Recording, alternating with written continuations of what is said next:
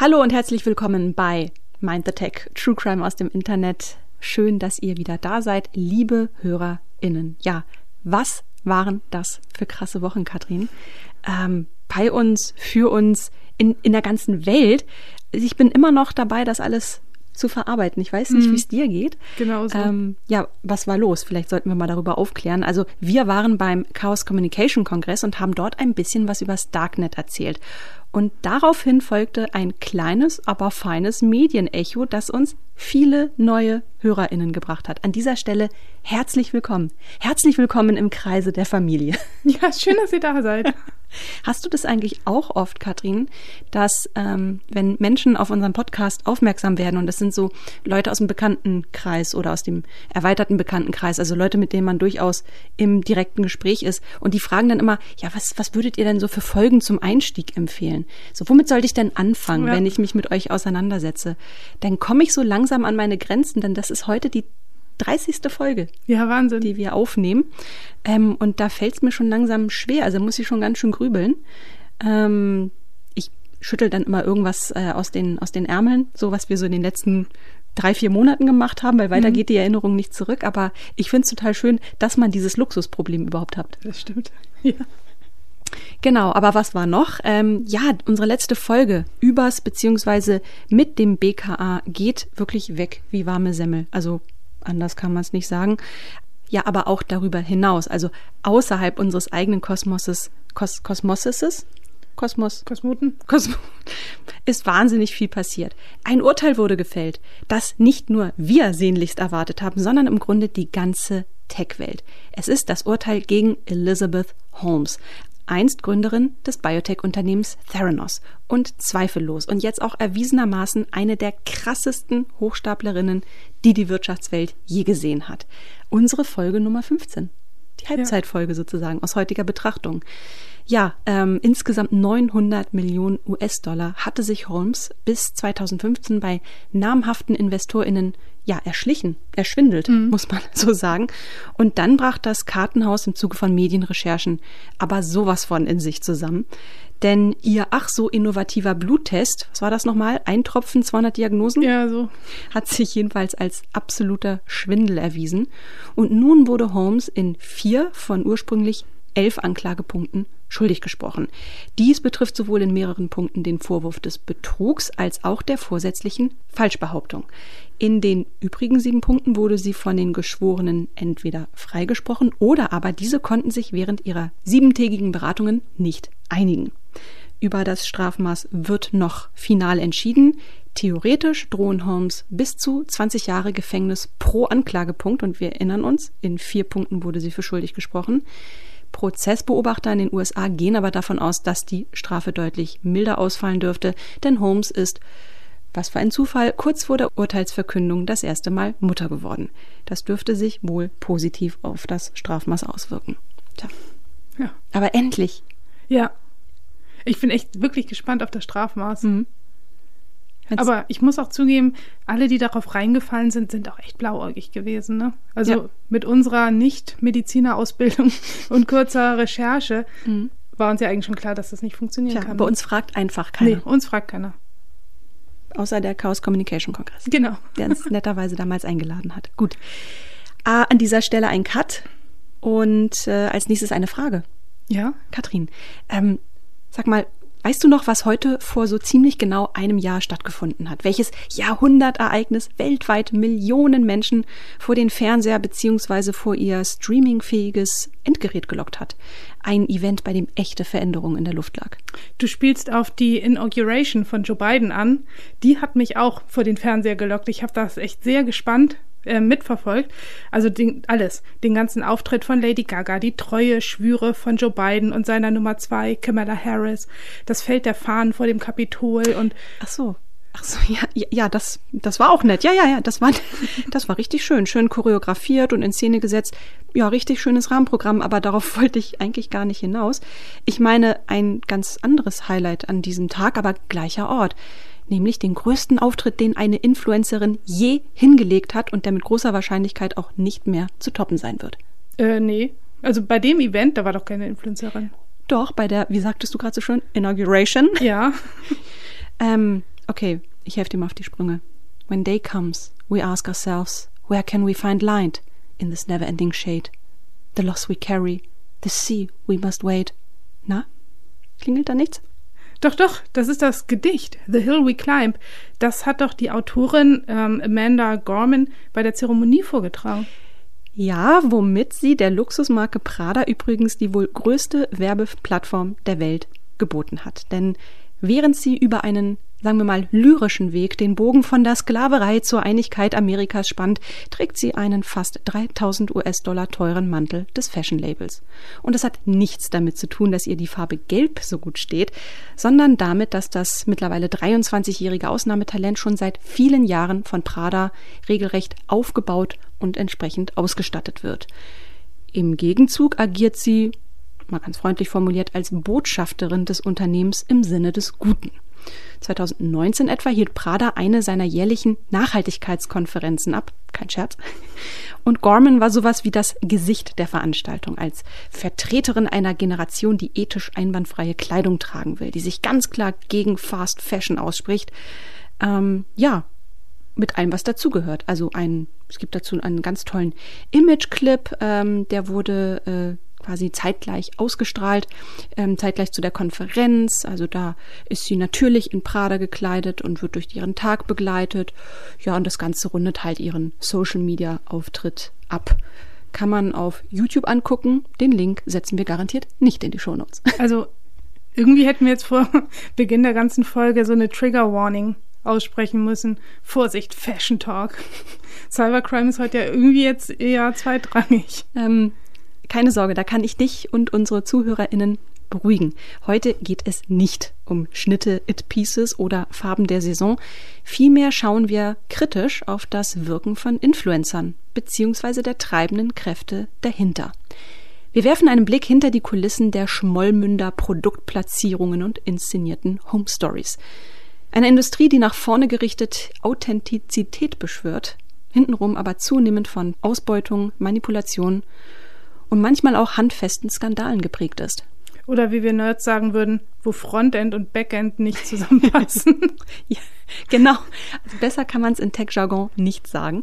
Ähm, jedenfalls, wir sprechen heute über einen Trend, der so beispielhaft für eine ganz bestimmte Dynamik im Internet ist.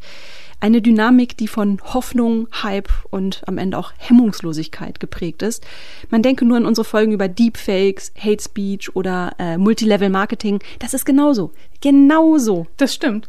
Es fängt halt mit so einem aufregenden neuen Trend an. Alle sind besoffen vor Begeisterung dann wird da wie die Sau durchs Dorf getragen und am Ende folgt der komplette Kontrollverlust. Ne? Genau. Und beim Thema Influencer kann man das so richtig schön beobachten. Wobei ich glaube, dass wir hier noch in Phase 2 sind, also der hm. Jagd der Sau durchs Dorf. Der Hype ist noch lange nicht vorbei und ich denke mal, das bleibt doch erstmal so. Der Kontrollverlust zeigt sich ja dann auch eher in persönlichen Schicksalen. Das konnte man zuletzt auch sehr gut bei der Fitness-Influencerin Sophia Thiel beobachten, die in eine sehr tiefe Krise gestürzt ist, wie sie selbst sagt. Ähm, sich da aber mittlerweile ganz gut wieder herauskämpft. Oder ja, nee, sie kämpft sich ja noch ja. heraus. Sie macht das allerdings wieder öffentlichkeitswirksam. Deshalb hoffe ich, dass sie nicht in alte Muster verfällt. Aber das ist halt, ja, ein Beispiel, das einfach sehr gut hier reinpasst. Ja. Andere schaffen das nicht und gehen buchstäblich zugrunde. Und wiederum andere müssen sogar mit ihrem Leben bezahlen. Der Fall Gabby Petito liefert da ein treffendes Beispiel. Isa, ich glaube, jetzt ist der Moment, wo wir in die Fallbeschreibung gehen sollten. Ja, super Idee, Katrin. In diesem Fall Mats ab.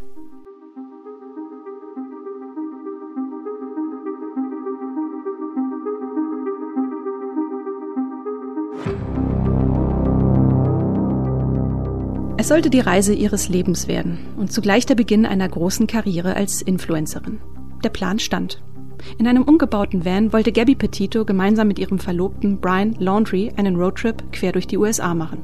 Zwischenstopps in zahlreichen Nationalparks inklusive. Ein Abenteuer, das man nicht mehr vergisst, von dem man seinen Enkelkindern noch erzählen würde. Ein Erlebnis, mit dem sich ganz nebenbei auch noch Geld verdienen lässt, sofern man genügend Follower hat. Und so startete am 2. Juli 2021 nicht nur der lang geplante Roadtrip von Gabby und Brian, sondern auch der konsequente Aufbau von Gabbys Influencer-Dasein. Beinahe täglich postet die 22-Jährige fortan Bilder und Stories auf Instagram. Im Hintergrund feilt sie an einem Reiseblog und einem YouTube-Kanal. Am 1. September und damit einen Monat früher als geplant endet plötzlich die gemeinsame Reise von Gabby und Brian. Es ist der Tag, an dem Brian nach Hause kommt. Alleine. Von Gabby fehlt jede Spur. Es dauert nicht lang und der vermissten Fall wird zu einem medialen Großereignis in den USA. Denn Videoaufnahmen der Polizei tauchen auf. Sie zeigen, dass es auf der Fahrt von Gabby und Brian zu handfesten Konflikten gekommen sein muss. So wurden beide am 12. August von einer Highway-Streife angehalten, Brian mit Wunden im Gesicht, Gabby völlig aufgelöst und hysterisch. Der totale Kontrast zu den Hochglanzbildern auf Instagram. Am 19. September 2021 werden die sterblichen Überreste von Gabby in einem Nationalpark in Wyoming gefunden. Brian indes schweigt. Wenige Wochen später nimmt er sich das Leben. Es ist das Ende eines Märchens. Nur eine Sache geht weiter. Gabbys Instagram-Kanal. Der zählt inzwischen über eine Million Follower. Zu Beginn ihrer Reise waren es gerade mal 1000.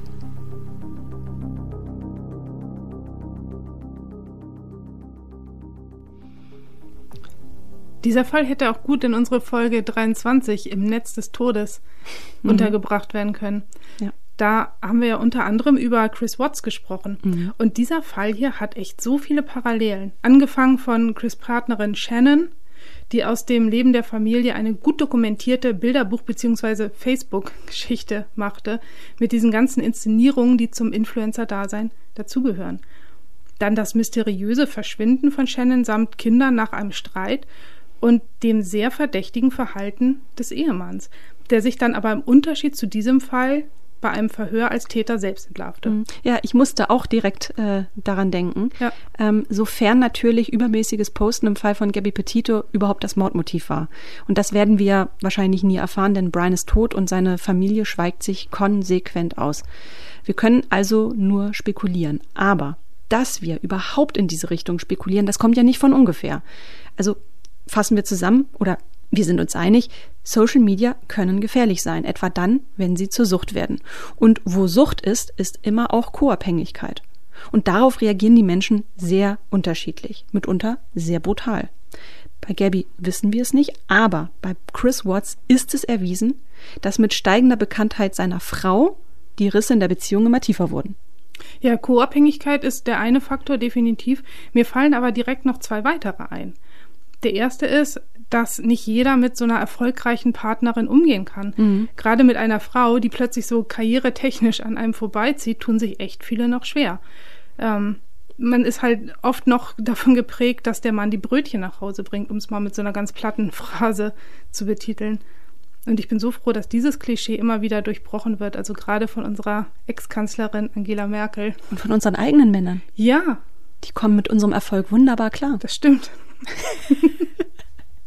Der zweite Faktor ist die Konkurrenz zwischen Gabby und Brian, da sie beide ja als Influencer unterwegs waren. Gabby mit ihrem Vanlife und Brian hat versucht, sich als Künstler über Instagram einen Namen zu verschaffen. Mhm. Die Bilder kann man irgendwie so schwer beschreiben. Das ist so eine Art Comic-Style-Zeichnung, also nicht so mein Ding. Also man kann sie noch sehen. Ja, mhm. ja. Okay. Ähm, aber ja, das ist wahrscheinlich auch ein Konfliktherd denke ich. Und dann bist du auf diesem ganz beengten Raum, ne? ist mhm. ja nur so ein kleiner Van gewesen. Aber wir sind jetzt schon wieder so ganz knietief drin in der Problemanalyse. Ne? Ich, ja. ich weiß nicht, wie wir das immer schaffen, an so einem frühen Punkt immer dahin zu kommen. Daher würde ich vorschlagen, dass wir erstmal ein paar Fakten schaffen. Ähm, beginnend mit der Erklärung, was ist eigentlich ein Influencer? Und an dieser Stelle ein kleiner Hinweis. Der Einfachheit halber verwenden wir Influencer diesmal als genderneutralen Begriff meinen damit aber alle Geschlechter, also männlich, weiblich, divers und alles, was dazwischen ist. Und das gleiche gilt auch für den Begriff Follower. Mhm. Also das nur mal ja. kurz am Rande. Aber zurück zur Definition Influencer. Im renommierten Gabler Wirtschaftslexikon heißt es, dass Influencer Personen sind, die aus eigenem Antrieb Inhalte, also Text, Bild, Audio, Video, zu einem Themengebiet in hoher und regelmäßiger Frequenz veröffentlichen und damit eine soziale Interaktion initiieren.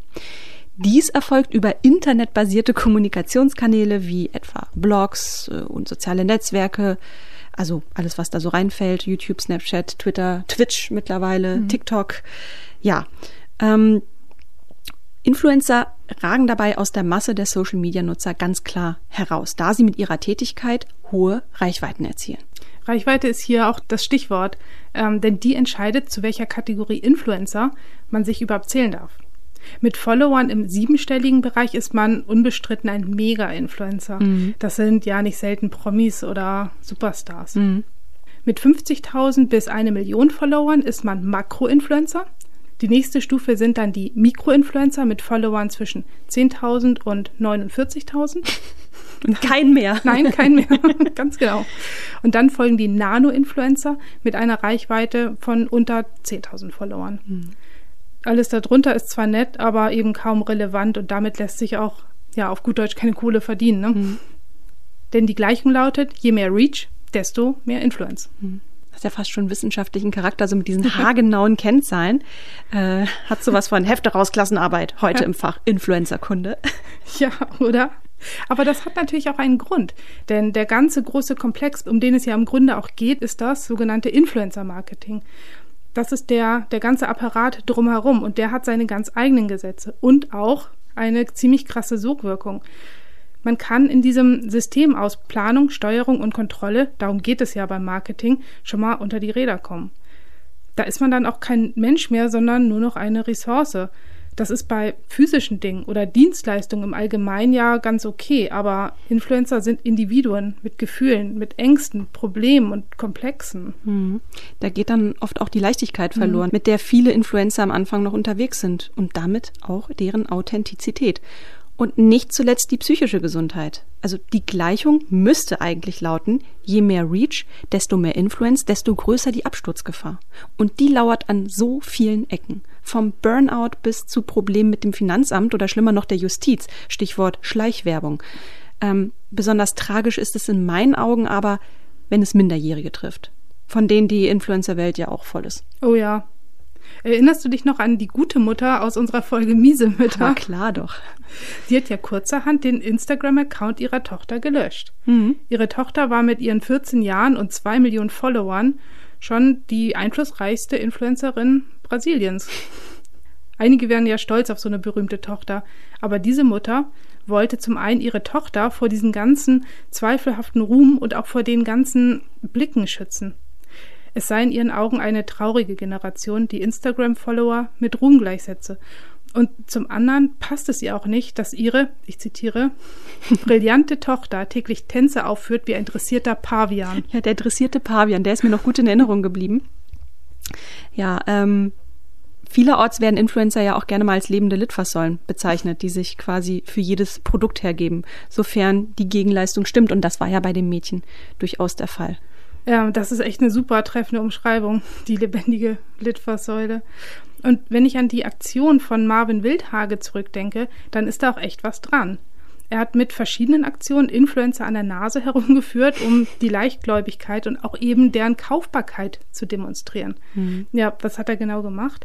Er hat das Produkt Hydrohype erstellt. Uh. Das war einfach nur Gleitgel, was er in schicke Döschen gefüllt hat. Als Inhaltsstoffe hat er Uran, Asbest und Pipikakasidol angegeben. Das trifft leider genau meinen Humor. Dein, deinen spätpubertären Humor. Genau.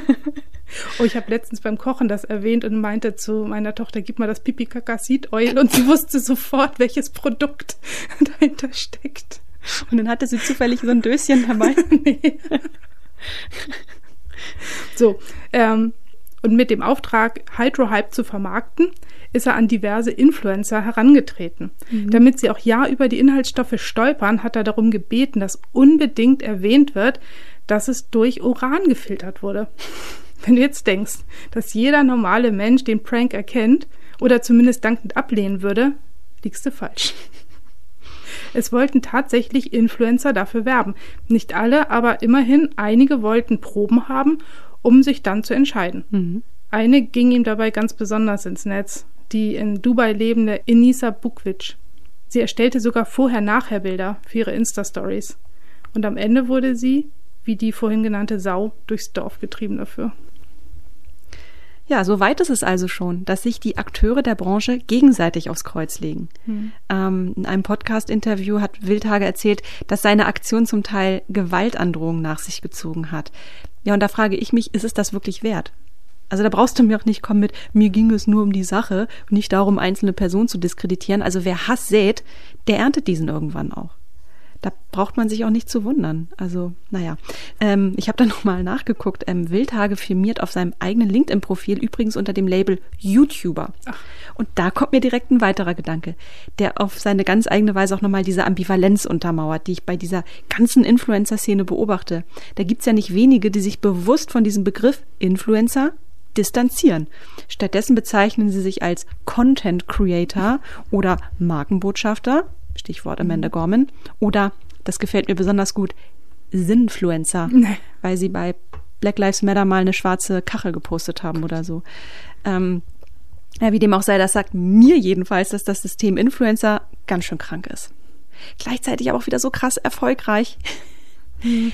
Oh, das ist ein guter Zeitpunkt, um vielleicht mal ein paar Zahlen auf den Tisch zu legen. Oh ja. Wie, also können wir diesen Erfolg irgendwie quantifizieren? Ja.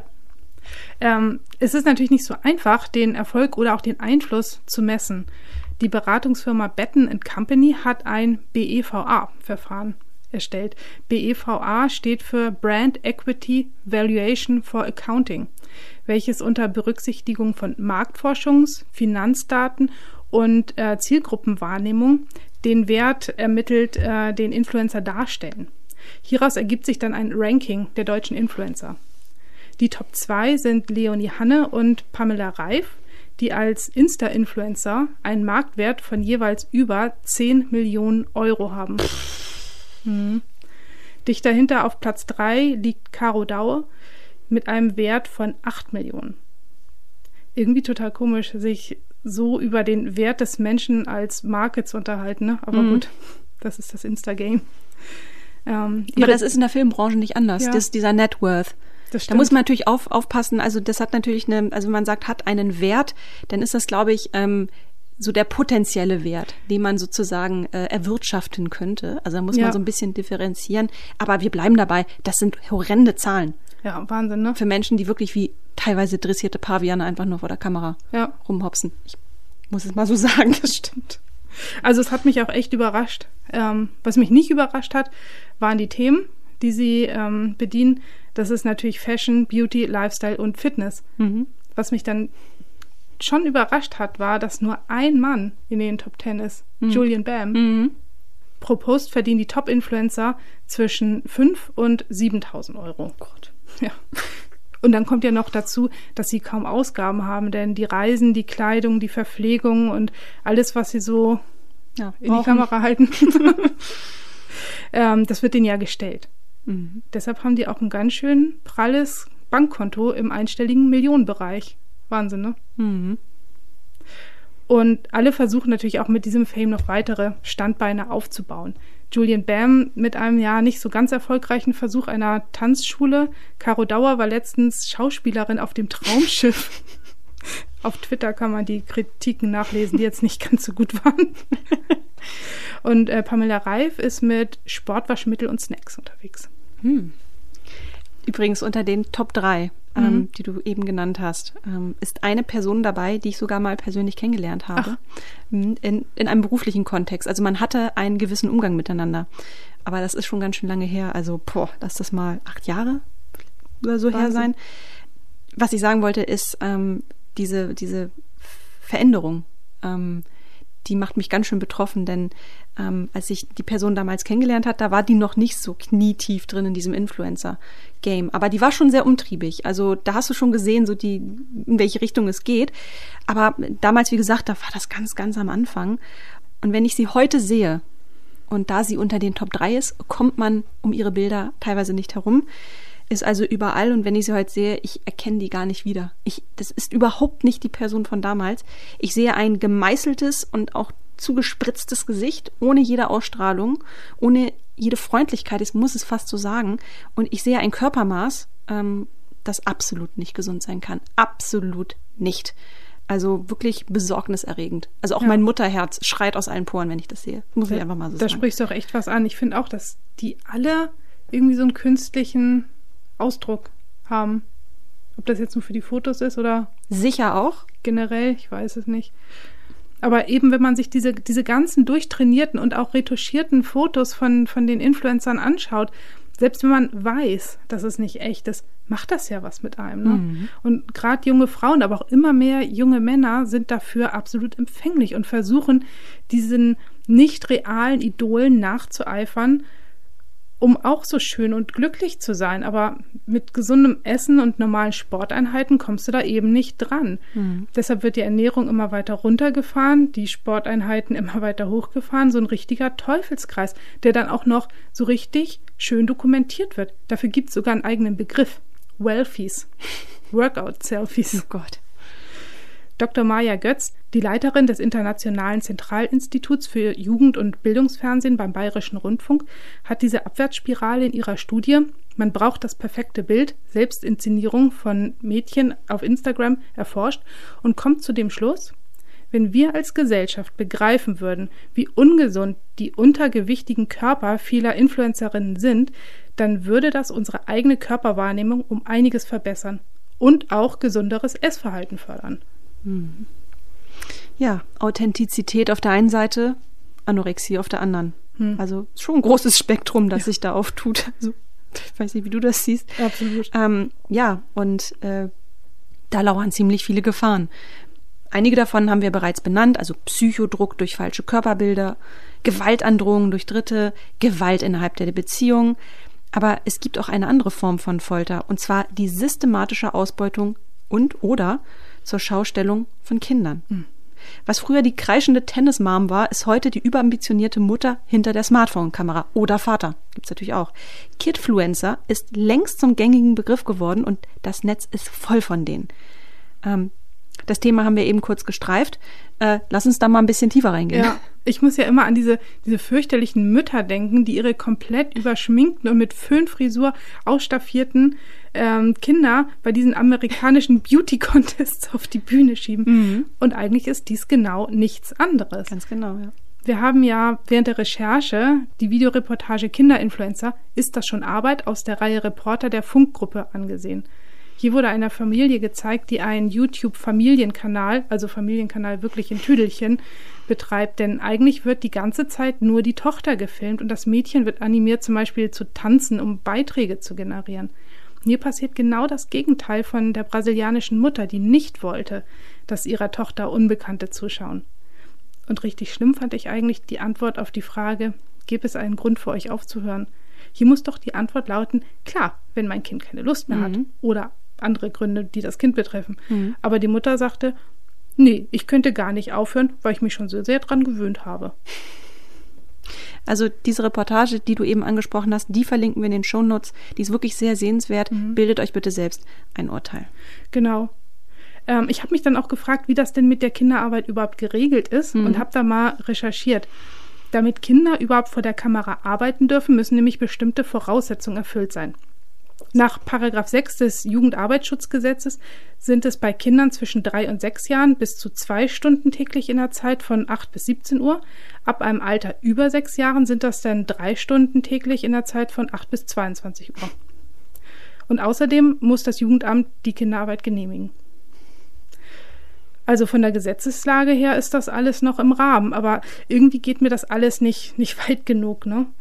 Hierbei geht es ja nur um die Regelung der Arbeitszeit. Aber was ist mit dem Film und zur Schaustellung von den Kindern? Ne? Mhm. Ne? Und besonders von Kleinkindern. Ich meine hier diese, diese Family-Fluencer, bei denen die Kinder direkt vor einem Millionenpublikum aufwachsen und in jeder, ja wirklich auch jeder Lebenslage gefilmt und fotografiert werden. Muss man wirklich das Leben der Kinder ins Netz stellen, ohne dass die sich dagegen wehren können? Und wie viele Beiträge über die Gefahren braucht es denn noch, damit das endlich mal aufhört? Mhm. Der Endgegner in diesem Family Fluencer Game sind für mich und für viele andere auch übrigens die Harrisons. Oh ja, da bin ich ganz bei dir. Ja, überhaupt ist die Verbindung zwischen jüngeren Menschen und der Welt der Influencer mit sehr viel Vorsicht zu genießen. Ähm, die Kommission für Jugendmedienschutz hat sich dem Thema in einer 2021 erschienenen Studie etwas genauer angenommen und darin einige sehr kritische Aspekte benannt. So fischen Influencer durchaus öfter mal am Rand der Strafbarkeit, wenn sie beim Verkauf von Produkten etwa auf Forced Choice Taktiken setzen. Wenn es also heißt, jetzt zugreifen, 80 Prozent der Ware sind schon weg. Ähm, nach Vorgrafen des Paragraphen 6 des Jugendmedienschutzstaatsvertrags sind solche direkten Kaufappelle nämlich untersagt, da sie die Leichtgläubigkeit und Unerfahrenheit von Kindern ausnutzen. Viele Influencer setzen daher auf indirekte Kaufappelle. Die Gesichtscreme wird dann in so einer ganz vermeintlichen Alltagssituation zufällig in die Kamera gehalten. Mhm. Und die Kennzeichnung als Werbung, die nimmt man ja dann oft kaum mehr wahr, weil sie dann irgendwo links ja. oben erscheint. Ähm, diese Methode ist mindestens moralisch verwerflich. Denn je jünger man ja ist, umso schwieriger ist es, diese verdeckten Kaufsignale überhaupt zu erkennen. Und ebenso nutzen Influencer hier ganz klar auch ihre Macht aus, denn nach Familie und Freunden gelten diese bei Jugendlichen als wesentliche Vertrauenspersonen. Ihre Follower nehmen sie größtenteils gar nicht mal mehr als Werbefigur, sondern als Freund oder Freundin wahr. Ja, irgendwie hat das Ganze was von käuflicher Liebe, wenn du mich fragst. Also das musst du jetzt mal erklären. Na, die Influencer schaffen an und die jungen KonsumentInnen legen ordentlich Scheine für einen kurzen Moment der Wärme hin. Und die Werbetreibenden dahinter, na, die lehnen sich entspannt zurück und müssen sich dann so ganz Zuhälter-like nicht mal die Finger mehr schmutzig machen. Influencer-Marketing rechnet sich nämlich längst. Botschaften lassen sich zielgruppenspezifisch ausspielen. Es ist günstiger als so eine TV-Werbekampagne und auch die Nähe zum Konsumenten, die du ja eben erwähnt hast, ist äh, viel intensiver als bei traditionellen Werbemethoden. Auf der anderen Seite sind jetzt die Produktgruppen eher limitiert, also Fashion, Beauty und Ernährung. Das hatten wir eben schon. Ja, ja.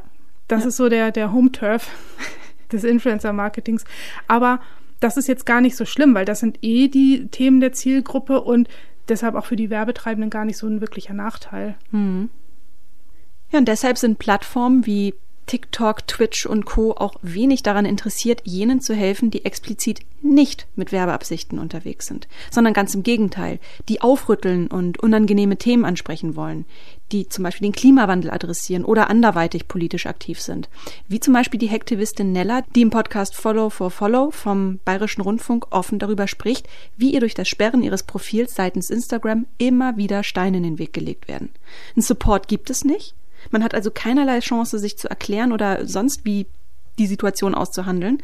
Meldet sie aber wiederum Fake-Accounts, die Pädophile nutzen, um ihr Unwesen zu treiben, dann wird das nicht unbedingt mit oberster Priorität behandelt. Ich finde das mega frustrierend. Also ich bin aus ja. diesem Podcast, verlinken wir natürlich auch in den Shownotes, unfassbar frustriert herausgegangen. Ja, das glaube ich dir. Aber dabei könnte ja auch mit dem Potenzial, was in diesem Influencer-Marketing steckt, so viel Gutes getan werden. Man könnte Nischenthemen mehr an die Oberfläche holen. Mhm. Also zum Beispiel Berufe im Handwerk oder in der Pflege oder sowieso im sozialen Bereich oder übers Impfen aufklären. Ja. Team Impfen. Ja, genau, Team Impfen. Heute geboostert. Herzlichen Glückwunsch. Ähm, oder Rezo, der macht richtig tolle Sachen, finde ich. Mhm mit der Persistenz, die er den Tag legt und seiner journalistisch hochwertigen Arbeit, da steht da leider recht alleine da. Also davon würde ich richtig gern mehr sehen. Bin ich komplett bei dir. Und bei der großen Debatte, ist das Journalismus, was er macht oder nicht, da verstehe ich die Frage gar nicht. Nee. Natürlich ist das Journalismus. Period. ja, genau. Die Wissenschaftlerin Mai T von MyLab, ähm, die sehe ich da auch ganz vorne. Oder, nicht lachen, Lehrer Schmidt. Ja, ich finde den super. bei uns zur Familie. Schon, ja genau, schon bei euch eingezogen. Ja, aber am Beispiel dieser eben drei genannten, also Rezo, Mighty oder Lehrer Schmidt, kann man ja aber auch sehr gut erkennen, dass der Job eines Influencers mit echt harter Arbeit verbunden ist, teilweise bis zur Selbstausbeutung. Und, äh, und da müssen wir mal pro Influencer sein. Äh, mir tut das nämlich schon ein bisschen leid für die, dass denen immer unterstellt wird, dass das ja gar keine richtige Arbeit ist, mhm. was die machen. Und das klebt ja so, dieses Image klebt ja an denen so ein bisschen wie Patex. Ähm, man vergisst aber, was da drumherum alles passiert. Also Produktion, Recherche, Akquise, Verhandlungen mit Partnern, Steuern und äh, Buchhaltung und so weiter und so fort. Das machst du am Anfang ja meistens auch komplett alleine. Irgendwann, wenn du mal erfolgreich genug bist und vielleicht ein Management hast, dann lagerst du solche, sag mal, buchhalterischen äh, Prozesse dann aus. Aber wie gesagt, zu Beginn machst du das alles selbst. Und deshalb glaube ich, dass der Begriff digitaler Narzissmus in Bezug auf Influencer ein bisschen kurz greift. Mhm. Wird den ja auch immer gerne vorgeworfen, die wollen nur ihren Narzissmus ausleben.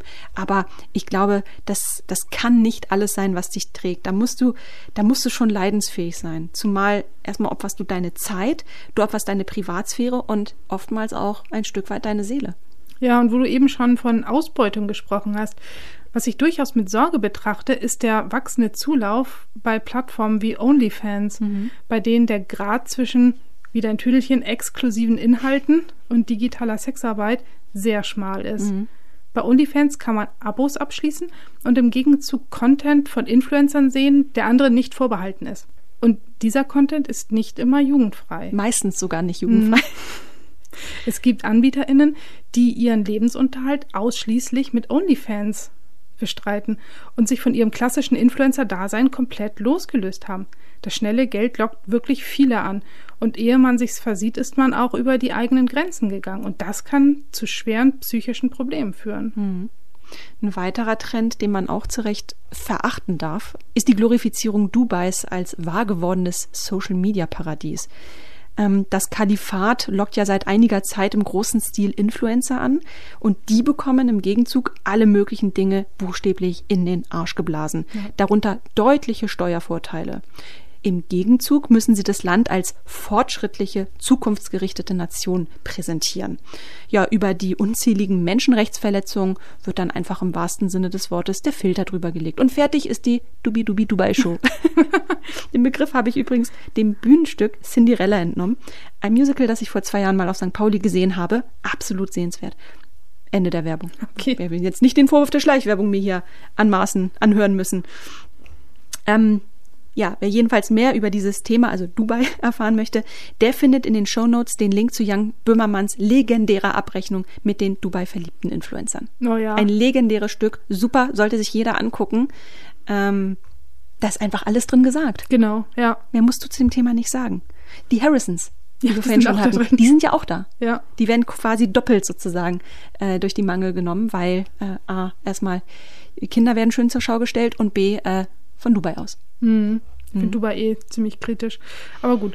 Ähm, ich bin gedanklich irgendwie wieder gerade bei, bei Gabby aus unserer Fallbeschreibung und denke mir, ab dem Moment, wo du dich entscheidest, in diesem ganzen Influencer-Game mitzumischen, musst du dich so öffnen und alle Zuschauer in dein Leben lassen, um die benötigte Authentizität zu erzeugen. Und so offen bietest du allen unendlich viele Angriffspunkte und bist unendlichen und teilweise auch unsichtbaren Gefahren ausgesetzt. Ne? Also dieser ganze Kampf um die Aufmerksamkeit, die werberechtlichen Stolpersteine, Neid auf dein so schönes, leichtes Leben, Kritik, weil du irgendwo was Falsches gesagt hast oder gegessen hast oder einfach so eine blöde Plastiktüte im Hintergrund liegt. Einfach so richtig Druck von allen Seiten, ne? Genau.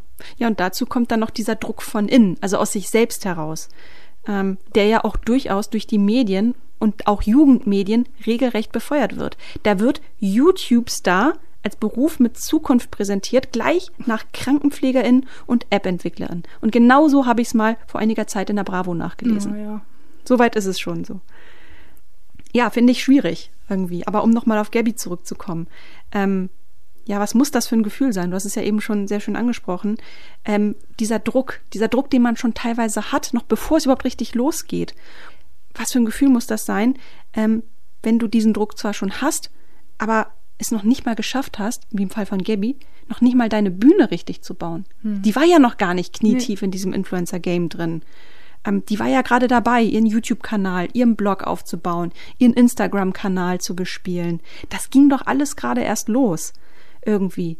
Und diese, diese Aufnahmen von der Highway-Polizei, die wir ähm, auch in der Fallbeschreibung benannt haben, da kommt ja auch der Brian äh, zur ja. Sprache. Und er erzählt ja auch so, ja, also die ist ganz schön unter Stress, die versucht sich da gerade was aufzubauen und es geht ihr einfach nicht gut, das ist zu viel für sie.